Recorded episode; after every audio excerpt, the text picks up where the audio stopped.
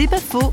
Parlons de Jésus-Christ, tout simplement, avec Carlo Robert Gampière, professeur de philosophie.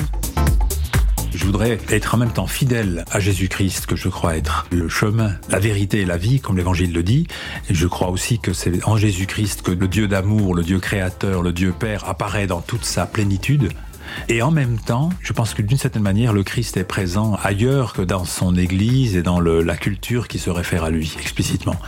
Chaque fois que des hommes d'une culture, d'une religion quelconque, ont été habités par quelque chose qui est vraiment de l'amour, c'est-à-dire une capacité de respecter autrui infiniment, de faire passer autrui avant soi-même, il me semble que d'une chose comme ça est tellement peu naturelle qu'elle est pour moi le signe de quelque chose qui va au-delà de l'humain et du construit par les religions. Elle est sûrement une trace de la grâce du Créateur dans ses créatures.